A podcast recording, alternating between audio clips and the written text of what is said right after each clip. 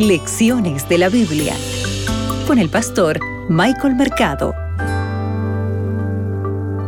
Hola, hola queridos amigos, un placer en poder saludarte una vez más. Soy tu amigo el pastor Michael Mercado y estamos aquí en este segmento, en este programa Lecciones de la Biblia. Hoy vamos a iniciar con una nueva lección, ¿verdad? Así que ponte cómodo por favor, que para hoy sábado 4 de junio el título es José, experto en sueños. Abre tu Biblia, que juntos escucharemos la voz de Dios. Hoy meditaremos en Génesis 37, 19. El texto bíblico dice lo siguiente, y dijeron el uno al otro, he aquí viene el soñador.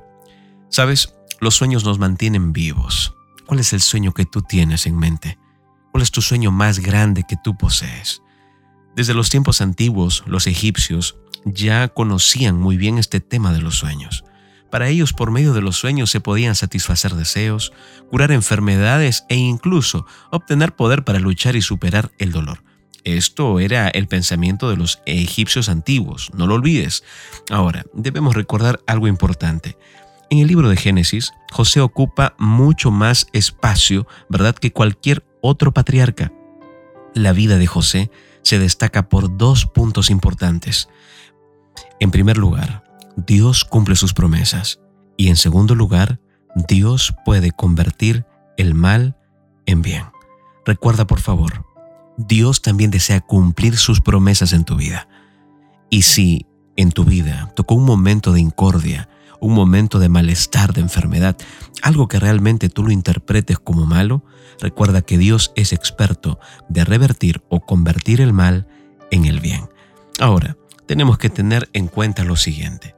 Los sueños, bien sea que los tengamos dormidos o despiertos, tienen sus raíces en nuestras experiencias subjetivas presentes y también en nuestras experiencias pasadas. A veces los sueños nos visitan al azar, ¿sabes? Y se construyen a partir de nuestros deseos o también de las frustraciones que tenemos. Pero los sueños de José son muy diferentes. Son una revelación coherente y una revelación objetiva de lo que ocurrirá en el futuro independientemente de sus propios deseos. Al leer la historia sabemos que los sueños de la grandeza de José van a cumplirse en el futuro, pero mientras tanto le acarrearán muchos problemas. ¿Sabes? Durante esta semana veremos que José será llevado cautivo a Egipto como un esclavo y va a sufrir en la cárcel.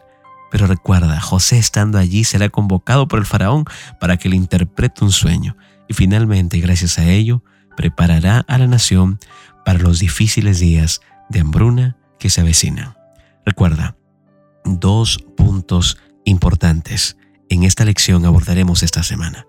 Dios cumple sus promesas y Dios puede convertir el mal en bien. Que Dios te acompañe.